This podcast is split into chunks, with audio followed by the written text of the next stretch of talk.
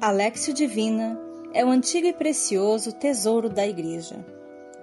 Desde os primeiros séculos, os santos e santas nos ensinaram a iluminar a vida por meio da Lexio Divina. Ela possui quatro degraus em direção a Deus. O primeiro degrau é a leitura da palavra. O segundo é a meditação. O terceiro, a oração. E o quarto, a contemplação.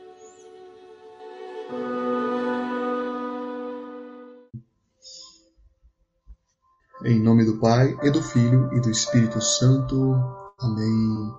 Nos preparando para a nossa Lexio Divina, coloco novamente as intenções que vocês estão apresentando aqui. Dou as boas-vindas a quem está vindo pela primeira vez. Que bom ter você aqui, que bom.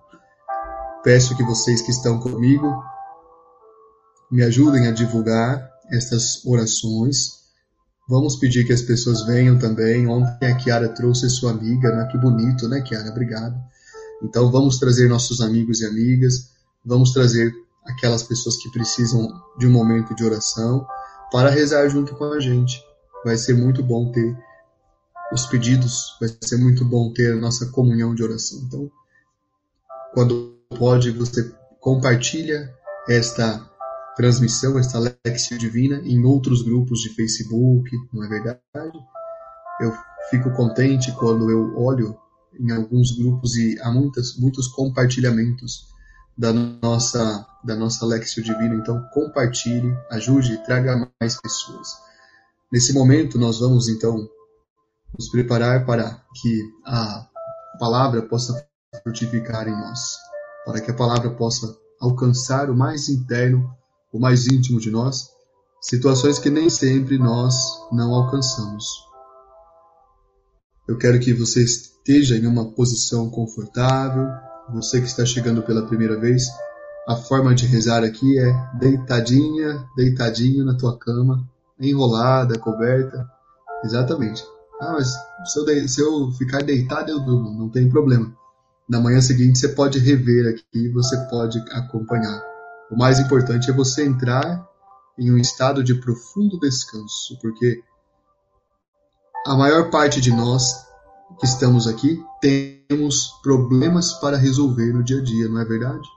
A maior parte de nós temos caminhos longos para percorrer, temos dores para superar, temos feridas para cicatrizar, temos lutas para travar.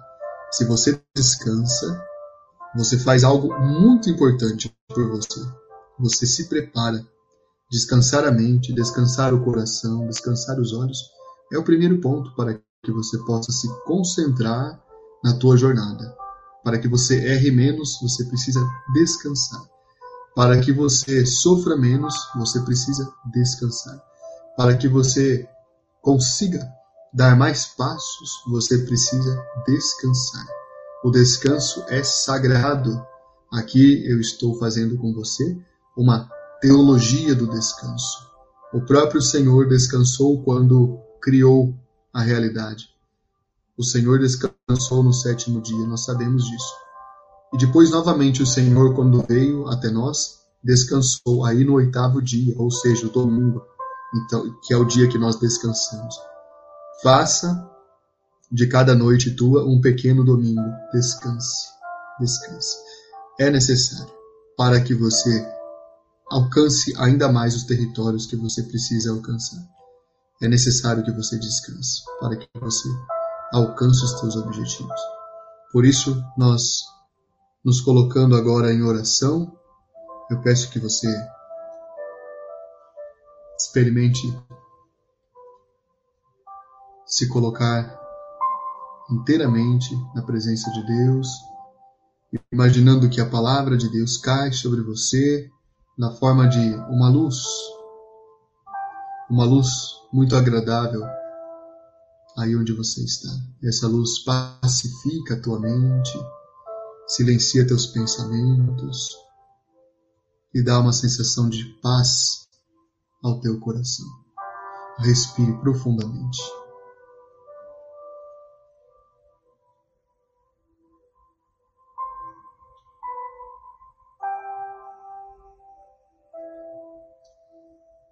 Respire mais uma vez.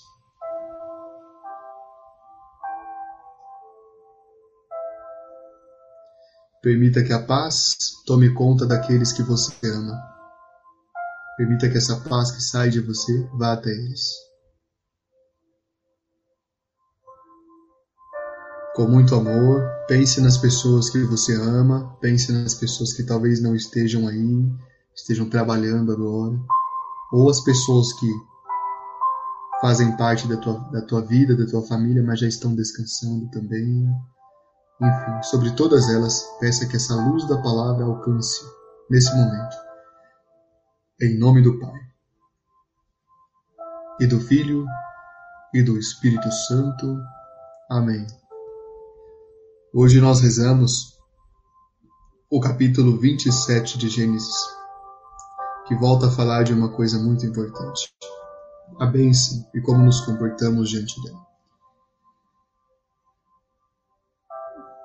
Isaac tornou-se velho e seus olhos se enfraqueceram a ponto de não mais enxergar.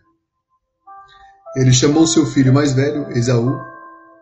Meu filho, disse-lhe, e este respondeu: Sim. Ele retomou: Vês, estou velho e não conheço o dia de minha morte. Agora Toma as tuas armas, tua aljava e teu arco, sai ao campo e apanha-me uma caça. Faze-me um bom prato, como eu gosto, e traze a mim, a fim de que eu coma e minha alma te abençoe antes que eu morra. Ora, Rebeca ouvia enquanto Isaac falava com seu filho Esaú. Esaú foi, pois, ao campo apanhar uma caça para seu pai. Rebeca disse a seu filho Jacó: Ouvi teu pai dizer a teu irmão Esaú: Traze-me uma caça e faze-me um bom prato. Eu comerei e te abençoarei diante de Yahvé antes de morrer. Agora, ouve-me e faze como te ordeno. Vai ao rebanho e traze-me de lá dois belos cabritos, e prepararei para meu pai um bom prato como ele gosta. Tu o apresentarás a teu pai, e ele comerá, a fim de que te abençoe antes de morrer. Jacó disse a sua mãe Rebeca: Vê, meu irmão Esaú é peludo, e eu tenho a pele muito lisa. Talvez meu pai me apalpe. Verá que zombei dele e atrairei sobre mim a maldição em lugar da bênção. Mas sua mãe lhe respondeu: Caia sobre mim tua maldição, meu filho Obedece-me, vai e traze-me os cabritos. Ele foi buscá-los e os trouxe para sua mãe, que preparou um bom prato a gosto de seu pai. Rebeca tomou as mais belas roupas de Esaú, seu filho mais velho que tinha em casa, e com elas revestiu Jacó, seu filho mais novo. Com a pele dos cabritos, ela lhe cobriu os braços e a parte lisa do pescoço. Depois colocou o prato e o pão que preparara nas mãos de seu filho Jacó. Jacó foi a seu pai e disse: Meu pai? Este respondeu: Sim, quem és tu, meu filho? Jacó disse a seu pai: Sou Esaú, teu primogênito. Fiz o que me ordenaste. Levanta-te, por favor, assenta-te e come de minha caça, a fim de que tua alma me abençoe. Isaac disse a Jacó: Como a encontraste depressa, meu filho? E ele respondeu: É que Yahvé teu Deus me foi propício. Isaac disse a Jacó: Aproxima-te, pois, para que te apalpe meu filho, para saber se és ou não o meu filho Esaú. Jacó aproximou-se de seu pai Isaac, que o apalpou e disse: A voz é de Jacó, mas os braços são os de Esaú. Ele não o reconheceu, porque seus braços estavam peludos como os de Esaú seu irmão. E ele o abençoou. Disse: Tu és o meu filho Esaú? E o outro respondeu: Sim. Isaac retomou: Serve-me e que eu coma da caça de meu filho, a fim de que minha alma te abençoe. Ele o serviu, e Isaac comeu. Apresentou-lhe vinho, e ele bebeu. Seu pai Isaac lhe disse: Aproxima-te e beija-te e beija-me, meu filho. Ele se aproximou e beijou o pai, que respirou o odor de suas roupas. Ele o abençoou assim. Sim, o odor de meu filho é como o odor de um campo fértil, que Yahvé abençoou. Que Deus te dê o orvalho do céu e as gorduras da terra, trigo e vinho em abundância, que os povos te sirvam, que as nações se prostrem de ti. Sê um senhor para teus irmãos, que se prostrem diante de ti os filhos de tua mãe. Maldito seja quem te amaldiçoar, bendito seja quem te amaldiçoar. Isaac tinha acabado de abençoar Jacó, e Jacó acabava de sair de junto de seu pai Isaac quando Esaú, seu irmão, voltou da caça. Também ele preparou um bom prato e o trouxe a seu pai. Ele lhe disse: Que meu pai se levante e coma da caça de seu filho, a fim de que sua alma me abençoe. Seu pai Isaac lhe perguntou: Quem és tu? Sou teu filho primogênito, Esaú, respondeu-lhe ele. Então Isaac estremeceu com grande emoção e disse: Quem é, pois, aquele que apanhou a caça e me trouxe? Comi antes que tu viesses e o abençoei, e ele ficará abençoado. Quando Esaú ouviu as palavras de seu pai, gritou com muita força e amargor e disse ao seu pai: Abençoa-me também, meu pai. Mas este respondeu: teu irmão veio com astúcia e tomou tua bênção. Esaú retomou: Com razão se chama Jacó, é a segunda vez que me enganou. Ele tomou meu direito de primogenitura, e eis que agora tomou minha bênção. Mas, acrescentou, não reservaste nenhuma bênção para mim? Isaac, tomando a palavra, respondeu a Esaú: Eu o estabeleci teu senhor, dei-lhe todos os teus irmãos como servos, e o provi de vinho e de trigo. Que poderia eu fazer por ti, meu filho? Esaú disse a seu pai: É, pois, tua única bênção para mim, meu pai. Abençoa-me também. E Esaú pôs-se a chorar. Então seu pai Isaque tomou a palavra e disse: Longe das gorduras da terra será a tua morada. Longe do orvalho que cai do céu, tu viverás de tua espada. Servirás ao teu irmão mas quando te libertares, sacudirás teu jugo de tua serviço. Esta, esse longo texto que eu escolhi ler, quase a totalidade do capítulo 27, conta para você uma história que pode se repetir muitas vezes. É a forma como tratamos a bênção. Já havíamos refletido sobre isso brevemente, mas hoje há uma ampliação maior. Há quatro formas de tratar a bênção. E esse texto mostra, na verdade, não o embate entre quatro personagens, mas quatro formas de entender tudo aquilo que Deus coloca na tua vida. A primeira forma de tratar a bênção é de forma irresponsável. E Isaac é um pai irresponsável. Aqui o texto narra que, que nesta história ele está cego, ele não consegue ver, então de alguma forma ele é, tem essa dificuldade e é justamente porque estamos cegos nas nossas lutas que a gente não vê as bênçãos que são colocadas e a gente não as trata como deveria. Cada bênção que nós recebemos, nós poderemos, nós deveríamos colocar em uma moldura, mas a gente não faz isso. A gente joga pela janela as nossas oportunidades, a gente joga fora aquilo que para nós é central e importante, e depois que se passa, aí nós vamos lamentar. Por que não olhamos com atenção aquilo que tínhamos? Será que você já passou por isso? Será que você jogou uma bênção fora sem se dar conta da riqueza, da importância que ela representava? Infelizmente, Quase todos nós passamos por isso em algum momento, e isso deixa marcas profundas na nossa memória. Como a nossa vida poderia ser diferente?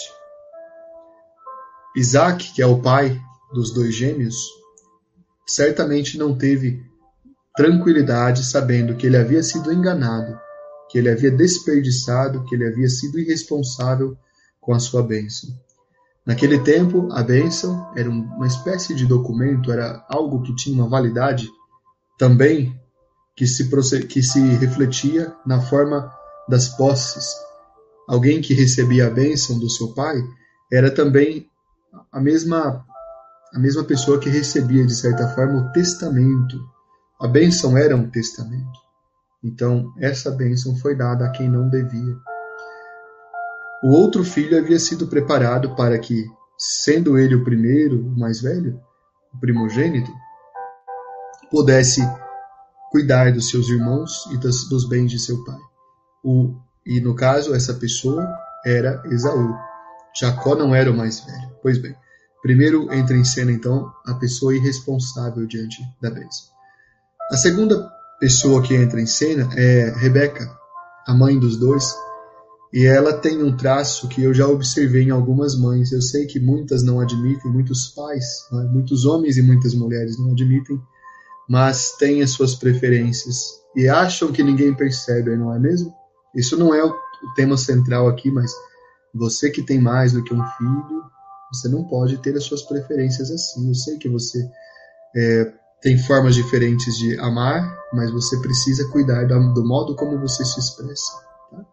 Cada filho a gente ama de um modo, isso é um fato. Mas você precisa ter cuidado com isso. Mas o tema central aqui é outro. O tema é o modo como Rebeca trata a bênção. Rebeca trata essa bênção de forma, como posso dizer, de forma irresponsável. Ela mente, ela engana para que a bênção chegue até aquele que ela espera que atinja. Aqui é uma postura que não é nunca válida, nunca lúcida. Ultrapassar os limites do bom senso, ultrapassar os limites uh, do equilíbrio para atingir uma bênção não é buscar uma bênção, mas é buscar uma maldição. Para todas as coisas há um limite. Então a bênção não pode ser atingida dessa forma. Ela faz isso. Ela engana. Ela leva o seu filho a enganar, inclusive diz que a tua maldição recaia sobre mim. Recairá mesmo, pois esse filho dela se afastará. Ela não mais terá contato Passará a sua velhice toda longe dos dois filhos. A família dela se destrói naquele momento. O pai é tomado de uma angústia muito profunda. Um filho tem que fugir e não retorna mais. E o outro passa a perseguir aquele que foi também o mentiroso. Então, o ensinamento que Rebeca traz aqui é que a bênção deve vir por um processo natural. Havia uma bênção destinada a Jacó, mas a índole do personagem, da personalidade de Jacó não é uma índole boa. Ele é uma pessoa repleta de situações em que sempre está olhando para o seu irmão, para os outros e enganando. Ele engana as pessoas. Jacó é um enganador. É isso que ele é. O, o enganador, na verdade, engana-se a si mesmo, mas como Rebeca fez isso, Rebeca não sabia o buraco que ela estava colocando diante dela. E tratar a bênção de Deus dessa forma é tratar de colocar um buraco diante de você. É uma realidade que existe. O terceiro ensinamento é o ensinamento que nos traz a personalidade de Esaú, aliás, perdão, a personalidade de Jacó. Jacó, nós já vimos, é a pessoa que não acredita em si mesmo, é a pessoa que sempre precisa buscar algo que é do outro. O que é que isso diz para você e para mim? Mais uma vez, diz que é preciso olhar para nós mesmos, olhar para a realidade à nossa volta e saber que nós podemos ser abençoados se é que nós já não somos, sem ficar lamentando aquilo que ainda não aconteceu. Toda vez que você se senta nos nos meios fios da vida, toda vez que você se senta nos barrancos, toda vez que você se senta à margem do caminho, para ver os outros passarem, você está esquecendo de dar os passos da tua jornada. Não faça isso. E eu sei que é, pode parecer evidente, mas não é. Observe. Quando alguém maltrata você e você com razão se sente magoada ou magoado, você acaba entrando numa situação como essa. Você para a tua energia, você para o teu o teu caminho, você para de fazer as coisas de forma lúcida e passa a se lamentar e talvez até mesmo tentar curar as feridas das pedras que aquela pessoa atirou em você. Isso é algo que paralisa você. Então, comece a desenvolver uma forma de agir diante dessas situações ruins, não parando para isso. Alguém te magoou? Não fique mais falando dela, dessa pessoa. Alguém te enganou? Se não há mais o que fazer, não fique mais falando, não fique cultivando essa decepção, cultivando essa lembrança, cultivando essa memória. Isto é ruim. Quem faz isso, na verdade, é Jacó. Jacó não suportava o fato do seu irmão gêmeo ser o primeiro. Então, ele tinha uma atitude de disputa com o irmão e gastou sua energia para tentar ultrapassar o irmão. O que foi que ele conseguiu? Ele destruiu a sua família e ele não teve paz. A gente sabe da história. Ele não teve paz nem quando ele teve seus filhos, porque o filho predileto dele foi levado embora, sumiu da sua presença, foi vendido. Né? Então, esse é o terceiro ensinamento. E o quarto ensinamento, mais uma vez, quem nos dá é Jacó, que, aliás, é Esaú, perdão. É Esaú, porque Esaú é alguém que não valorizou a bênção, não dava valor a ela, tratava como se fosse qualquer coisa não se esqueça que Esaú não é inocente nessa história. Um dia, com fome, ele trocou a primogenitura por um prato de lentilhas. Um prato de uma comida, aqui cá entre nós, naquela época, uma comida, como posso dizer, comum, simples. Vamos dizer que ele trocou a bênção por uma xícara de café ou um copo de água, é a mesma coisa. Ele trocou a bênção por algo que é muito fácil ele não dava valor. Este aqui talvez seja o principal, mas a gente pode a gente pode ter as quatro formas de tratar a bênção na nossa vida. A gente pode ser imprudente como o pai Isaac, a gente pode ter uma intenção maliciosa como a mãe Rebeca, a gente pode ter uma intenção, como posso dizer, desvirtuada como eh, Jacó, e a gente pode ter uma, um descuido muito grande como Esaú. São as quatro formas que a gente não pode nunca agir diante da bênção. Essas quatro formas de agir diante da bênção nos afastam. Pois bem, nesta noite, eh, nesse momento, eu quero que pensando nisso, você faça uma análise das bênçãos que você tem na tua vida. Será que uma dessas formas de tratar a bênção, de vez em quando você se serve delas, talvez sem pensar, talvez sem imaginar nada? Eu quero que depois você volte a ler este volte a ler este esta leitura. Quero que você uh, você se coloque nessa nessas personalidades. Respire fundo mais uma vez. Qual a oração que você faz dentro do teu coração a partir disso que nós estamos rezando sobre as bênçãos? Pense qual é a oração que você quer fazer aí no teu coração.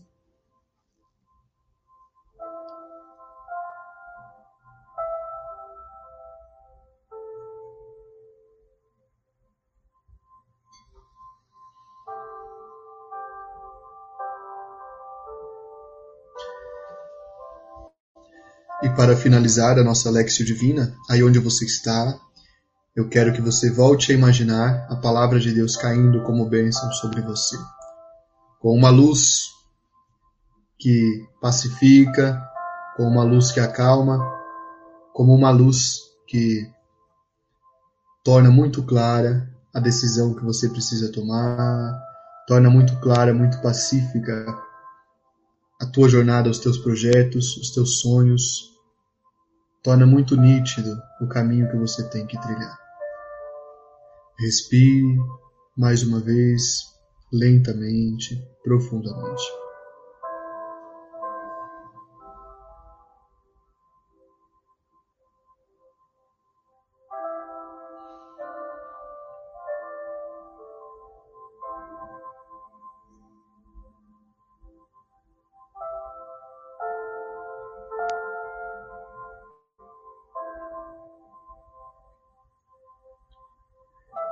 Glória ao Pai, ao Filho e ao Espírito Santo, como era no princípio, agora e sempre. Amém. A você que está comigo, obrigado por ter rezado, te agradeço. É sempre um prazer nós finalizarmos o nosso dia. E hoje, de modo especial, finalizamos um dia, mas começamos uma semana. Hoje, primeiro dia da semana, Dominus Diem, o dia do Senhor, nós abrimos uma semana de graça e de bênção para você. Que esta Lexio Divina de forma especial ajude você a colocar o foco nas bênçãos que você tem e observar como você as trata. Não jogue fora nenhuma bênção, tá bom? Não faça isso. E eu quero te pedir que, ao término dessa oração, compartilhe esse vídeo. Você que hoje nos acompanha da Biblioteca da Catequese, talvez aí você não consiga compartilhar, mas vá até o canal do YouTube ou vá até a página do Catequista em Missão, compartilhe. Você que está no Facebook, marque as pessoas, me ajude. Nós vamos estender por mais alguns dias a pedido de vocês a Lexio Divina. Obrigado porque vocês têm dado esse retorno, têm vindo rezar aqui. Fico muito contente. Então vamos concluir o livro de Gênesis, pois já estamos quase alcançando, mas são apenas 50 capítulos. Amanhã rezaremos o capítulo 28 e eu peço que você, antes, possa ler o capítulo 28, que é muito importante. Por todas as coisas que são colocadas diante de nós, demos, demos graças a Deus sempre, em todas as oportunidades. Estivemos reunidos em nome do Pai, e do Filho e do Espírito Santo. Amém.